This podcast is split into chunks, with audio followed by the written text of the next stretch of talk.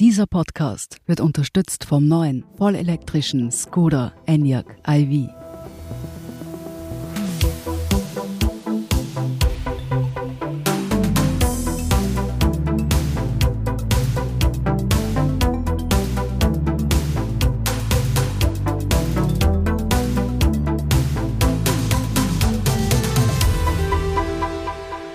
Sie hören Edition Zukunft, der Standard-Podcast über das Leben und die Welt von morgen. Mein Name ist Jakob Pallinger und heute sprechen wir über die Spuren, die wir täglich hinterlassen. Aber nicht jene auf der Straße, am Schreibtisch oder am Fußboden daheim, sondern im Internet. Egal, wohin wir klicken, geben wir Daten preis. Daten, die dann irgendwo zusammenfließen, um uns perfekt zugeschnittene Werbung und Angebote zu liefern. Dient das alles unserem Komfort oder sollten wir uns doch gröbere Sorgen darüber machen? Und was bedeutet die neue Datenwelt für die Zukunft unserer Demokratie? Darüber spreche ich mit Gerda Falkner, Politikwissenschaftlerin an der Universität Wien und Leiterin des Center for European Integration Research, wo sie zur Rolle der EU in der digitalen Revolution forscht. Frau Falkner, vielen Dank, dass Sie heute hier sind. Sehr gerne. Frau Falkner, es scheint so, als wäre unsere Welt ohne dem Internet eigentlich gar nicht mehr vorstellbar. Wir kaufen online ein, wir regeln behördliche Angelegenheiten online, wir vernetzen uns mit Freunden auf sozialen Medien. Gleichzeitig ist uns allen ja irgendwie bewusst, dass wir auf all diesen Webseiten und Plattformen unsere Daten hergeben. Sollte uns das eigentlich irgendetwas kümmern? Definitiv. Obwohl ich gleich zu Beginn sagen möchte, auch mir geht es so, dass ich gerade in Zeiten eines Lockdowns von Herzen dankbar bin, dass es die digitalen Möglichkeiten gibt. Es ist ganz klar, dass uns das vieles bringt und dass das sehr wertvoll ist für ja, eine zeitgemäße menschliche Kommunikation, aber auch für die Organisation des praktischen Lebens in solchen Zeiten. Also darüber müssen wir nicht diskutieren. Es ist unglaublich praktisch und im Alltag wichtig und angenehm. Auf der anderen Seite, ja, ich denke, wir sollten sehr ernsthaft darüber nachdenken, was all diese Prozesse auf der Metaebene auch bedeuten. Denn es ist ja so, was immer wir im Internet tun, hinterlässt Datenspuren. Und dazu kommen noch heute unzählige Kameras auf den Straßen, unzählige andere Interaktionen. Wir tragen unsere Handys immer bei uns. Ja, also wir hinterlassen schon bei fast allem, was wir im Leben tun, Datenspuren, wie man das nennt. Und Punkt ist, dass diese Daten gesammelt und genutzt werden. Es hat sich in den vergangenen 30 Jahren eine neue Form von Ökonomie entwickelt. Shoshana Zuboff hat ein sehr wichtiges Buch dazu geschrieben, ein Grundlagenwerk, das Zeitalter des Überwachungskapitalismus.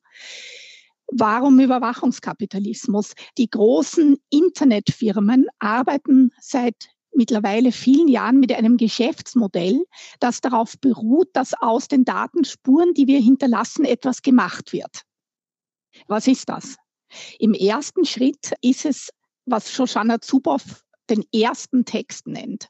Sprich, die Informationen über uns als Einzelne werden gesammelt. Auch wenn wir verschiedene Instrumente verwenden im Internet, wird das zusammengegeben, also über Applikationen, über Geräte hinweg.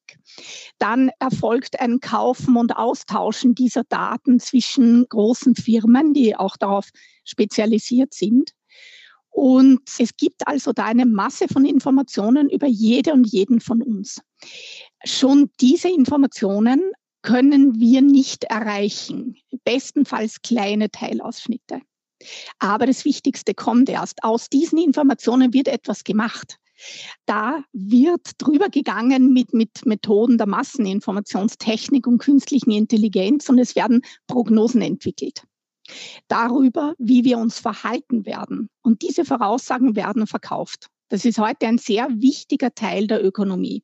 Die Informationen werden dann genützt, um uns individualisierte Werbung zukommen zu lassen, aber zunehmend auch, um uns sozusagen zu natschen, ja, zu beeinflussen. Und das ist eine, sagen wir mal, interessante Entwicklung. Das müssen wir uns auch demokratiepolitisch ansehen. Viele würden ja jetzt privat sagen, dass sie sich vielleicht nicht so sehr daran stören, wenn sie jetzt personalisierte Werbung oder Angebote bekommen. Manche sagen vielleicht sogar, okay, das dient meinem eigenen Komfort, ich bekomme da zugeschnittene Angebote, das ist ja eigentlich ganz praktisch. Was ist dann für Sie das Problematische an dieser Entwicklung? Ja, hier gibt es ein Auseinanderklaffen des Individuellen und des Kollektiven. Denn es ist ja tatsächlich so, im Individuellen haben die Leute nicht so Unrecht im Normalfall, wenn sie sagen, ach, das kann mir doch egal sein, ich habe ja nichts zu verstecken. Aber der Punkt ist, wir Menschen sind auch ein Kollektiv. Und im Kollektiv sieht die Sache ganz anders aus. Also erstens werden mit diesen Daten heute Dinge getan und errechnet, die keiner von uns für realistisch halten würde. Ja, man weiß anhand dieser Daten teilweise wirklich mehr über uns als enge Freunde oder Familie. Da gibt es genügend Experimente dazu. Von dem gehen die Menschen nicht aus. Aber vor allen Dingen ist es so, wir haben den Nutzen meistens ganz individuell und kurzfristig. Ja, wenn wir sagen, ich gebe gern meine Daten her und dafür will ich mir jetzt ein Filmchen anschauen in irgendeiner Internetdatenbank. Aber diese Daten sind in erster Linie etwas wert in der Masse, ja, die Massendaten und auch im Normalfall über viele Menschen hinweg. Da kann man viel damit tun und das ist sehr wertvoll. Kollektiv müssen wir diese Sache also bedenken, ja. Sozusagen der Nutzen ist individuell und sehr kurzfristig. Die Gefahren sind kollektive und meistens sehr langfristig. Und das macht diese Gefahr aus, warum auch unsere Demokratien hier leicht etwas übersehen könnten. Ich möchte auch gleich noch auf diese Gefahren eingehen, die Sie jetzt ansprechen. Vielleicht noch vorher, Sie haben gesagt, also es geht sehr stark um Beeinflussung. Ich glaube, Sie haben in der Vergangenheit auch davon gesprochen, dass Bürger zunehmend fremdgesteuert wählen oder sogar einkaufen durch diese Daten und durch diese Manipulation gewissermaßen, die im Netz passiert. Aber ist das nicht auch ein wenig übertrieben? Also viele würden ja sagen, sie sind nach wie vor frei und haben die Autonomie in ihren Entscheidungen. Also geht es wirklich so weit, dass wir da so stark manipuliert werden, dass wir nicht mehr frei entscheiden können, was wir im Netz oder in anderen Bereichen unseres Lebens dann, dann entscheiden? Ja, das ist ein sehr, sehr spannendes und wichtiges Thema. Es ist definitiv so, dass wir beeinflusst werden. Ja, dieses berühmt-berüchtigte Nudging, das funktioniert. Man muss dazu sagen, wir Menschen, wir sind ja niemals Nomaden sozusagen im Sinn von monolithische Wesen, die für sich allein stehen und völlig frei alles entscheiden. Das Konzept des freien Willens ist ein komplexes und das muss es auch sein, denn die Angelegenheit ist nicht so simpel. Wir werden ja immer von etwas etwas beeinflusst. Wir stehen in Austausch. Wir leben in einer Kultur. Das ist wichtig und das macht uns zu Menschen. Was so heikel ist an dieser neuen Internetökonomie, das ist, dass wir einerseits von ökonomischen Interessen beeinflusst werden, also eine klare Ausrichtung von Interessen, ja, uns online zu halten, so lange wie irgendwie möglich, um uns so viel wie möglich zu verkaufen. Das können ganz unterschiedliche Dinge sein oft passiert das auch ganz unmerklich für uns. Ja, es ist unglaublich leicht im Internet uns durch ganz unterbewusste Dinge oder auch äh, durch Werbungen, von denen wir glauben, wir werden nicht beeinflusst oder durch Gestaltung unseres sogenannten Feeds, also was wir auch von Freundinnen, Freunden, Bekannten zu sehen kriegen. Das ist längst erwiesen seit vielen Jahren, dass uns das sehr stark beeinflusst. Ja. Und das ist was anderes, als wenn man sagt, ein Mensch geht auch in die Schule oder ein Mensch diskutiert auch mit Freunden und das beeinflusst einen. Darüber wissen wir Bescheid, das können wir einschätzen. Was hier im Internet passiert, ist etwas ganz anderes von der Menge her, vom Versteckten her, von der Richtung der ökonomischen Interessen her. Und zum freien Willen, das ist eine sehr spannende Auseinandersetzung. Und ich empfehle das Buch von Brett Frischmann. Da geht es um die Frage, ob Menschen re-engineert werden. Also er fragt, ist es ein re-engineering von Humans? Und um das Argument sehr zu verkürzen, es gibt mindestens zwei Ebenen beim sogenannten freien Willen. Das eine ist, ich habe Optionen ja, und kann mich ganz aktuell entscheiden, rot oder grün, eins oder zwei. Darunter gibt es aber die Ebene, warum entscheide ich in welche Richtung, ja, auf Grundlage welcher Informationen, auf Grundlage welcher Ansichten, welcher Vorlieben, welcher Werte entscheide ich. Und jetzt kann es so sein, es wird alles offen gelassen, kaufe ich Produkt A oder Produkt B. Aber ich werde vorher ohne mein Wissen vielleicht längerfristig schon beeinflusst über meine Stimmung, über die Informationen, die mir selektiv nur mal vermittelt werden im Internet, dann ist die Entscheidung gar nicht mehr so frei, wie sie auch sieht, auch wenn ich noch eins oder zwei sagen kann. Und auch andersherum, wenn ich gar nicht mehr aktuell entscheiden kann zwischen Optionen. Das gibt's auch. Und zwar deshalb, weil wir im Internet in sogenannten Choice Architectures unterwegs sind. Das ist ja kein freies Universum sozusagen, wo ich herummarschiere wie in unserer Welt, sondern da gibt's ja Straßen und Kanäle und Optionen. Wie komme ich von einem zum anderen und wohin komme ich nicht? Und diese Internetarchitekturen, die beeinflussen uns auch ganz stark und die nehmen uns auch Entscheidungen weg weil ja gar nicht alles zugleich möglich ist, auch im digitalen. Also auch diese Architekturen können immer enger sozusagen gestrickt und entworfen werden. Und da geht es vielleicht jetzt auch um dieses Stichwort, ja, wenn wir heute Metaversum und alle möglichen Dinge, die uns angekündigt werden. Wir sollen möglichst Tag und Nacht online und vernetzt bleiben, viele Sensoren am Körper, ja, immer eingebunden da im Internet. Das heißt aber auch, dass man immer stärker nur entlang der dort möglichen Koordinaten sich bewegen wird. Und wenn das dann überhaupt nur mal eine Firma oder eine Plattform prägt oder wenn man sich entscheiden muss, nur mal zwischen zwei oder drei großen und die determinieren dann jeweils quasi ihre Welt und was wir in der noch tun oder sehen oder spüren können. Also da ist ein reiches Konzept von freiem Willen sicher in Frage gestellt. Und das ist natürlich demokratiepolitisch auch sehr relevant. Kommen wir gleich zu diesem Thema hin zur gesamtgesellschaftlichen Ebene. Sie haben sie vorher angesprochen, also Sie sehen darin eine Gefahr für die Demokratie in gewisser Weise. Können Sie das genauer erläutern? Warum? Ich sehe unsere Demokratie herausgefordert, formulieren wir es so, durch den Prozess der Digitalisierung und was er in unseren Gesellschaften und unseren Ökonomien macht. Der Mensch und auch die Bürgerin ist ja in der Demokratie in vielen Funktionen sozusagen unterwegs und an vielen Ecken und Enden betroffen von der Digitalisierung. Da ist mal die Ökonomie und auch die Lebensgrundlage, die wirtschaftliche Lebensgrundlage der Leute.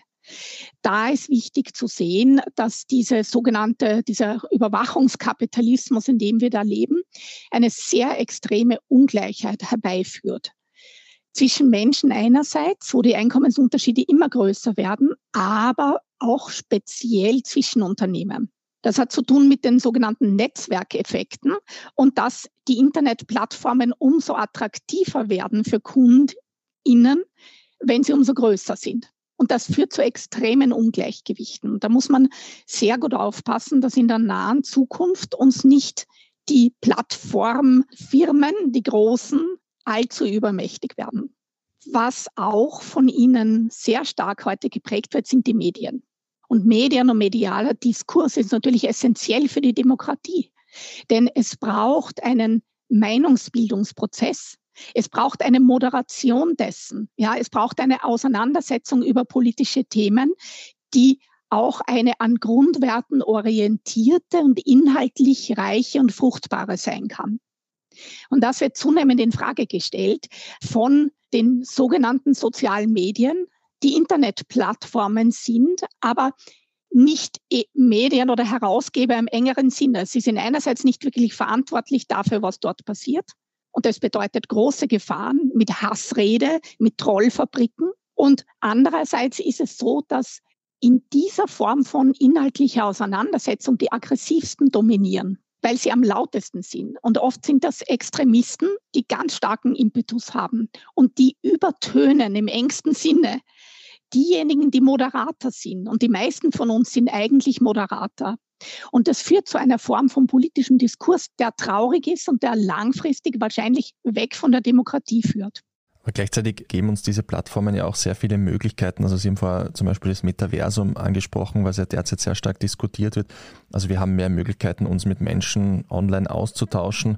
Wir haben mehr Möglichkeiten, unterschiedliche Sichten zu erfahren. In einigen Ländern wird ja auch immer teilweise experimentiert mit E-Voting zum Beispiel. Einige Länder haben sie auch eingeführt. Also bei uns muss man sagen, in der eigenen Standardleserschaft wird dieses Vorhaben ja auch sehr kritisiert. Aber viele würden sagen, es gibt äh, sehr viele Möglichkeiten, da auch neue Begegnungsräume zu schaffen und neuen Raum zum Austausch, der wiederum die Demokratie auch stärken kann. Das ist völlig richtig man kann in erster Linie auf der quantitativen Ebene viel erreichen. Also in anderen Worten, man kann mehr Menschen mit Botschaften erreichen. Man kann die Menschen schneller erreichen mit Botschaften und man kann theoretisch Prozesse effizienter organisieren, ja, über E-Voting, E-Administration und ähnliches.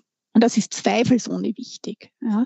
Gerade auch in Zeiten einer Pandemie, wo es darum gehen würde, wichtige Themen in einer hochqualitativen Form an die Menschen zu bringen, hätte man das auch viel stärker nutzen können. Es ist nur so, diese quantitativen Vorteile, ja, schneller an mehr Menschen und so weiter, denen äh, stehen halt auch mögliche qualitative Veränderungen gegenüber, die nicht so eindeutig positiv sind. Ich habe es schon angesprochen, ja. Wenn der mediale Diskurs verzerrt wird von systematischen Trollfabriken im Internet, die heutzutage von vielen Interessen, auch vielen Regierungen, nicht demokratischen Regierungen genutzt werden, um die Bürgerinnen und Bürger anderswo zu beeinflussen, und zwar sehr oft antidemokratisch zu beeinflussen, ja, dann sind das qualitative Effekte, die diesem quantitativen entgegenstehen. Und meines Erachtens wird Zweiteres zu wenig diskutiert. Also wir haben die Vorteile sehr stark im Blick und die Nachteile noch fast nicht. Das ist, weil sie komplexer sehen, ja, weil sie nicht so leicht erkennbar sind, längerfristig qualitativer. Und mein Argument ist eben, wir müssen längstens auch das entschieden in den Blick nehmen, sonst könnte es auch für die Demokratie gefährlich werden. Sie forschen ja vor allem auch zur Rolle der EU in der digitalen Revolution. Jetzt haben wir es vorher schon angesprochen. Also Sie stehen großen Konzernen sehr kritisch gegenüber, was das Sammeln von Daten und auch das Nutzen dieser Daten dann betrifft. Jetzt ist es ja so, dass wir auch in der EU, in Österreich zum Beispiel, sehr stark von Konzernen aus den USA zum Beispiel abhängig sind, also großen Tech-Konzernen, großen Internetkonzernen und immer mehr Konzerne auch aus China zum Beispiel versuchen in Europa, in der EU Fuß zu fassen. Wie selbstbestimmt ist die EU eigentlich noch? Also wie viel digitale Souveränität hat die EU auf diesem Gebiet? In diesem Moment besitzt die Europäische Union relativ wenig digitale Souveränität. Denn die Staaten der EU mit ihren Ökonomien sind nicht führend in der Digitalisierung, außer in einigen wenigen punktuellen Bereichen, wo wir sozusagen mithalten können.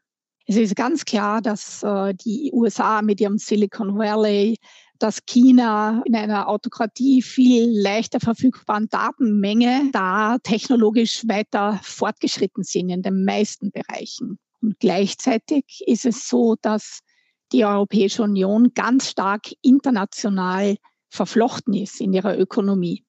Und das führt dazu, dass dieses Schlagwort von der digitalen Autonomie, das noch nicht sehr alt ist, ja, Größenordnung eineinhalb Jahre, dass dies etwas ist, das ein Schlagwort geworden ist. Aber weder kann man sagen, dass es vorhanden wäre, das ganz definitiv nicht. Es ist aber zugleich auch noch nicht klar, denn verschiedene Leute verstehen darunter ganz, ganz unterschiedliches. Ja, ich habe mit meiner Forschungsgruppe am Center for European Integration Research am Institut für Politikwissenschaft an der Uni Wien, werden wir daher im Frühjahr eine Konferenz genau zu dem Thema veranstalten. Im Wesentlichen kann man heute in den vielen Statements, die das erwähnen, drei Richtungen feststellen. Die einen sagen, ja, da muss man ganz dringend etwas tun und das soll in Richtung von mehr Autarkie gehen. Also sozusagen sich auch abschließen teilweise, vielleicht ökonomische oder andere Grenzen stärker schließen, ja, mehr in Richtung da jetzt wirklich Eigenständigkeit in einem ganz engen Sinne. Eine zweite Richtung versteht in Richtung besser gemanagte Interdependenz. Also da ist das Argument, lasst uns verflochten bleiben, aber lasst uns strategischer mit der Verflechtung umgehen. Also lasst uns zum Beispiel vorab bedenken, wo könnte es Lieferengpässe geben und was können wir an Gegendruck machen, wenn es dazu kommt oder was für Ausweichstrategien haben wir. Und es gibt eine dritte Richtung, die sagt, oh, das ist alles eine völlig, völlig unnötige Debatte. Lasst uns weiterhin auch in den zentralen Infrastrukturen ja, der Staaten zum Beispiel, lasst uns die auch ganz offen halten für Anbieter aus allen Bereichen. Ja, sozusagen, niemand kann uns doch potenziell je was Böses wollen. Wir müssen nicht aufpassen, dass wir zum Beispiel in einer Krisenkommunikation, ja, wenn man mal einen Cyberangriff hätte oder so, das ist, das ist alles nicht so wichtig und nicht so real sozusagen. Man muss da gar nicht aufpassen. Das sind die drei verschiedenen Richtungen und wie sich das dann wirklich entspinnen wird langfristig ist, ist noch sehr offen. Wir machen eine kurze Pause und sind gleich zurück. Es ist schlau, an die Zukunft zu denken. sie positiv und nachhaltig zu gestalten, sie mit Intelligenz, Effizienz und Freude aufzuladen. Und richtig schlau ist es, sich mit dem neuen Skoda Enyaq iV schon jetzt in die Zukunft bringen zu lassen. Ein voll elektrisches Auto, das aber immer noch eines ist, ein Auto. Das Spaß macht, schön ist und voller Innovationen. Ein Auto nicht nur für die Zukunft, sondern für jetzt und für uns. Recharge Life, der neue Enyaq iV. Skoda, simply clever. Man hat ja das Gefühl, also wenn US-Amerikaner auf die EU blicken, dann ist oftmals dieser Gedanke da, okay, die EU ist schon sehr weit, was Datenschutz betrifft, also was einige Länder eben in der EU schon sehr weit sind, was dieses Thema angeht. Es gibt ja auch die EU-Datenschutzgrundverordnung. Sind unsere Daten in der EU nicht eigentlich schon ausreichend geschützt? Sie sprechen etwas sehr Richtiges an und die Konklusion halte ich leider, ich wäre gern bei Ihnen, aber ich halte sie für gar nicht richtig. Die Datenschutzgrundverordnung und das Recht auf Privatheit ist tatsächlich durch die Europäische Union auch schon auf der quasi Verfassungsebene angesprochen und sozusagen äh, rechtlich geschützt, wobei das jetzt ein großes Wort ist. Denn die Praxis sieht hier leider sehr anders aus als die Theorie. Das gilt auch im Konkreten für die sogenannte Datenschutzgrundverordnung. Das war schon ein wegweisender Rechtsakt. Ja? Und geholfen haben auch die Aufdeckungen von Snowden genau zu dem Zeitpunkt, ja, wo da die EU entscheiden wollte. Die Datenschutzgrundverordnung wäre so relativ streng nicht ausgefallen, wenn es damals nicht diesen Whistleblower gegeben hätte, ja, der und den NSA-Skandal, wo wirklich das dann in aller Munde war. Der Punkt ist, dass einerseits es auch da einige wichtige rechtliche Schwachstellen gibt, aber vor allen Dingen hapert es an der Umsetzung. Die nationalen Datenschutzbehörden sollten das tun und die sind grausam unterausgestattet. Ja, wenn man denkt, wie wichtig das in der heutigen Zeit ist, so ist es lächerlich, peinlich und schmerzhaft, wie gering diese Behörden ausgestattet sind. In eigentlich allen Ländern. Ja. Und was jetzt aber noch dazu kommt, ist, dass die sogenannten Datenkraken, also die ganz großen Unternehmen, ja, wie Google, Facebook und andere, sich systematisch aus Eigeninteresse fast alle in Irland angesiedelt haben, weil Irland äh, eine Politik fährt, wo sie Vorteile daraus schöpft, diese Unternehmen sehr gering zu besteuern und sehr vorteilhaft zu behandeln. Und trotzdem für die kleine irische Ökonomie bringt das noch Vorteile. Ja, das ist ein Wirtschaftsmodell, das da gefahren wird, zum Nachteil aller in der Europäischen Union. Das führt dazu, dass jetzt auch die irische Datenschutzbehörde für fast alle dieser großen Plattformen und deren Fälle, die anhängig werden, zuständig ist. Und dort besteht systematisch kein Interesse, die hart zu behandeln. Das heißt, die Fälle, die werden extrem verschleppt. Ja. Es gibt meist keine oder geringe Strafen und das unterminiert die Datenschutzgrundverordnung auch in den Teilen, wo sie eigentlich was Wertvolles bringen würde, oftmals. Ich möchte im letzten Teil von unserem Gespräch darüber sprechen, also was müsste passieren Ihrer Meinung nach, um die digitale Zukunft eben gerecht und auch im Sinne des Datenschutzes zu gestalten. Es gibt eine Bewegung, die immer mehr auch an Unterstützung zu bekommen scheint, die fordert, dass es mehr sogenannte Digital Commons braucht, also freie Daten und gewissermaßen dezentrale Strukturen, die jetzt nicht, also anstelle von großen Konzernen, die die Daten sammeln und nutzen. Also Open Source zum Beispiel ist eine Möglichkeit, die, die damit zusammenhängt. Was halten Sie von solchen Initiativen? Wie viel können die bewirken? Muss es wirklich stärker in diese Richtung gehen? Ich halte da sehr viel davon. Wir sollten definitiv diskutieren, einerseits über Open Source Programmierungen, über öffentliche Infrastrukturen im digitalen. Ja, das wäre etwas ganz Wichtiges um den einzelnen Internetkonzernen etwas entgegenzustellen. Denn natürlich ist es schön, wenn man mit dem Freundeskreis online kommunizieren kann. Aber das muss ja nicht ein privater Konzern zur Verfügung stellen und gleichzeitig alle Daten absaugen und verwenden, ja, um die Menschen zu beeinflussen. Das könnte man ja auch einzelstaatlich machen. Da könnte man so etwas, wie man den öffentlich-rechtlichen Rundfunk in europäischen Ländern und auch in Österreich kennt, könnte man etwas Vergleichbares aufbauen. Und ich denke, es ist höchste Zeit dafür. Das reicht aber auch per se noch nicht aus. Man müsste grundlegend das Modell verbieten, den Menschen sozusagen als ein legitimes Beobachtungsobjekt im Internet äh, bestehen zu lassen. Man müsste prinzipiell das Datensammeln verbieten, auch wenn die Menschen einfach irgendwelche Dinge wegklicken und sagen, ja, darfst eh, ja, lieber Großkonzern.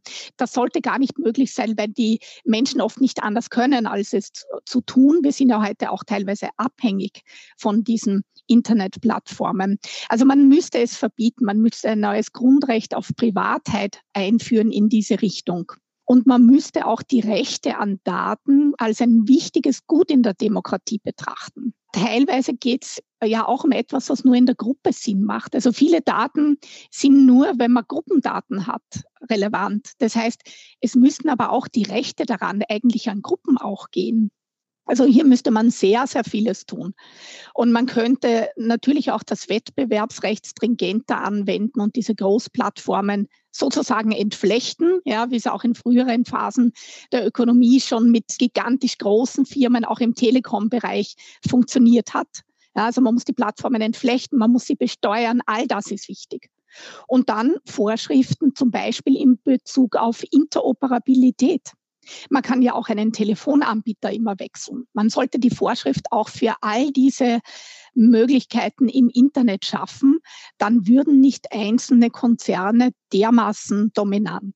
Das heißt, was ich auch aus Ihrer Antwort jetzt herauslesen kann, ist, dass Sie dem Vorschlag wahrscheinlich kritisch gegenüberstehen, den manche Experten ja auch bringen, dass sie sagen, okay, es sollte legitim sein, dass Unternehmen Daten zu bestimmten Nutzern sammeln, wenn diese eben dem vorher zustimmen können und vielleicht sogar auch Geld dafür bekommen, dass ihre Daten gesammelt werden. Ja, dem stehe ich kritisch gegenüber und zwar deshalb, weil die Einzelnen hier nicht wirklich durchschauen, was sie tun. Ja, und aus dem Grund, wir haben schon vorher darüber gesprochen, dass es hier um ein Gruppenproblem, es geht um ein kollektives Problem.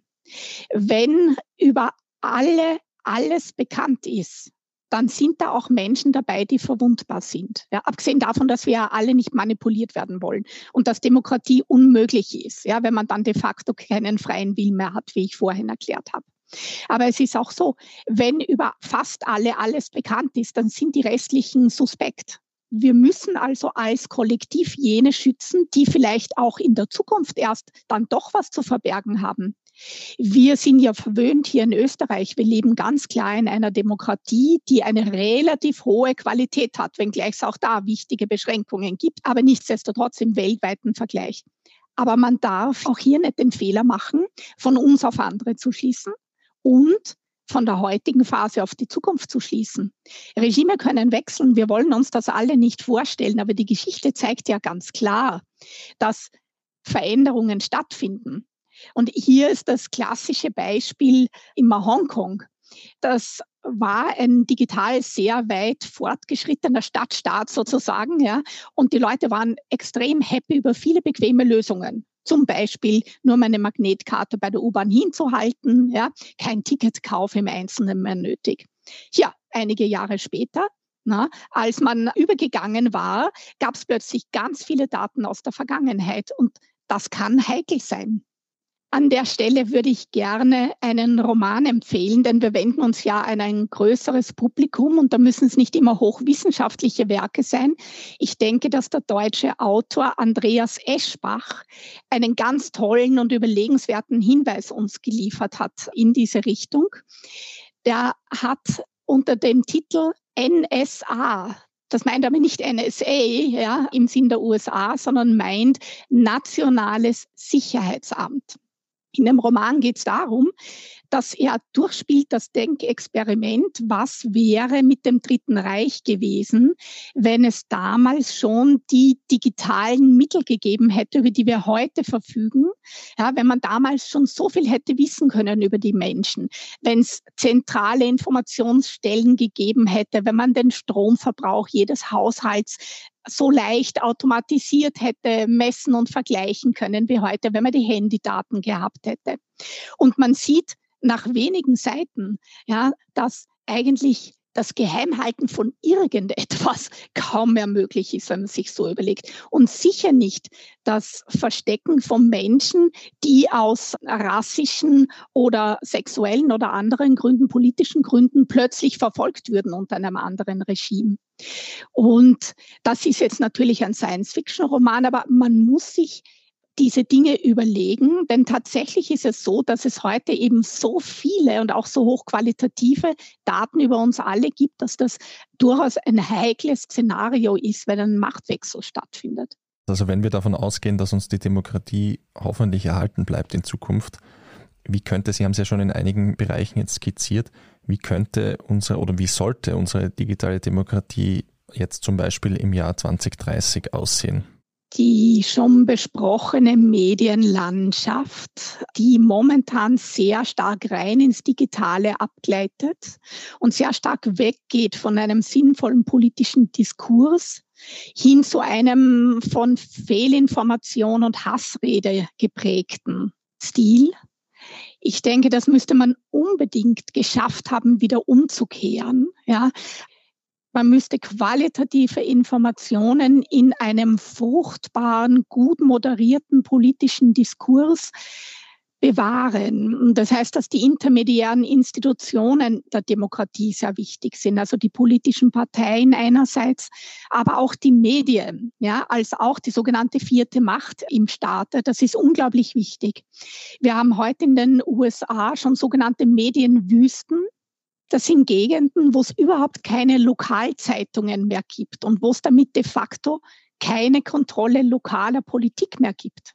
Weil die Menschen einfach denken, es reicht, wenn sie ihre politischen Informationen über Facebook bekommen.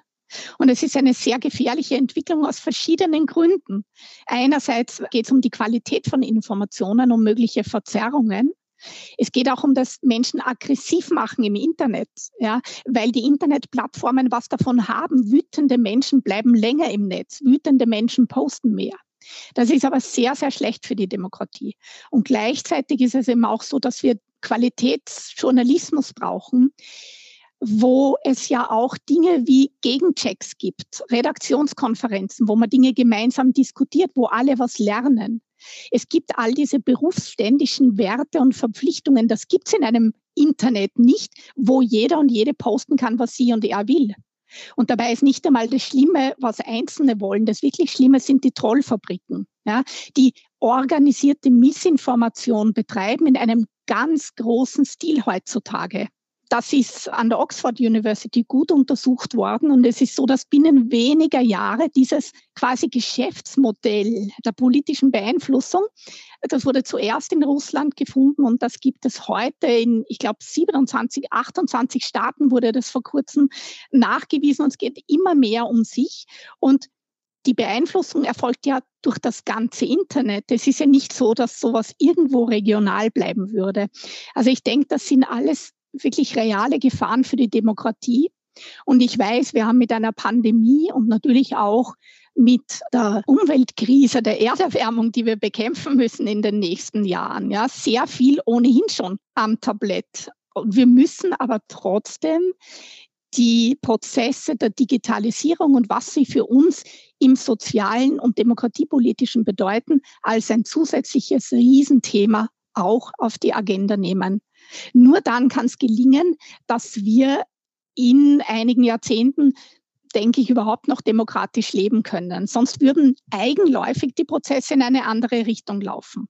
Aber das ist kein Automatismus, das muss nicht sein. Frau Falkner, vielleicht noch ganz kurz zum Abschluss. Was würden Sie unseren Hörern und Hörerinnen raten? Also jetzt einfach nicht mehr im Internet sich zu bewegen, kann wahrscheinlich kaum die Lösung sein. Was kann da jeder Einzelne machen, um seine Daten vielleicht mehr zu schützen, mehr achtsam zu sein mit, mit dieser Entwicklung? Nein, natürlich rate ich und kann ich nicht raten, eine völlige Abstinenz. Das ist unmöglich. Ne? Das ist ja auch ein Teil dessen. wir sind nicht nur mehr aus freien Willen im Internet, sondern es gibt kaum mehr einen Beruf, der anders ausgeübt werden könnte. Und es wird in Bälde kaum mehr ein Haushaltsgerät geben, ja, das man anders noch betreiben kann. Es steht ja an, das berühmte Internet of Things, wo die Dinge immer vernetzter sind. Ich rate, sich der Problematik bewusst zu sein und daher nicht einfach Dinge wegzuklicken, soweit man das halbwegs mit seinem praktischen Leben vereinbaren kann. Ich rate aber vor allen Dingen mit den Freunden, Freundinnen, Kollegen, Kolleginnen in der Familie darüber zu sprechen. Ich rate dazu, das zu einem Thema zu machen, wie wir alle damit umgehen, aber auch wie die Politik damit umgeht. Und entsprechend zu selektionieren bei den Produkten, die wir wählen, bei den Parteien, die wir in der Zukunft wählen. Es muss ein wichtigeres Thema werden, wie wir mit der Digitalisierung umgehen. Frau Falkner, vielen Dank für das Gespräch. Sehr, sehr gerne. Einen guten Tag wünsche ich. Damit ein herzliches Dankeschön auch an Sie, liebe Hörerinnen und Hörer. Wie sehr achten Sie darauf, welche Daten Sie im Netz preisgeben? Schreiben Sie uns Ihren Kommentar auf der standard.at slash Zukunft.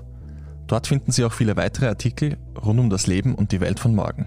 Wenn Ihnen der Podcast gefällt, lassen Sie uns doch eine Bewertung da. Unterstützen können Sie uns, wenn Sie für den Standard zahlen, zum Beispiel mit einem Abo. Alles weitere dazu auf abo.derstandard.at. Die nächste Folge Edition Zukunft erscheint wie immer in zwei Wochen. Bis dahin, alles Gute und bis bald.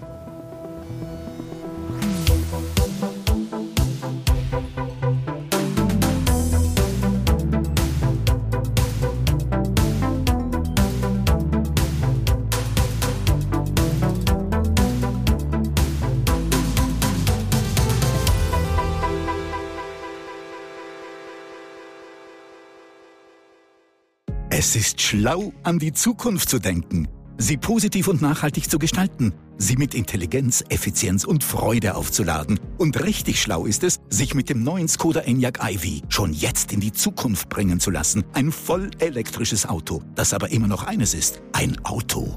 Das Spaß macht, schön ist und voller Innovationen. Ein Auto nicht nur für die Zukunft, sondern für jetzt und für uns. Recharge Life, der neue Enyaq iV. Skoda, simply clever.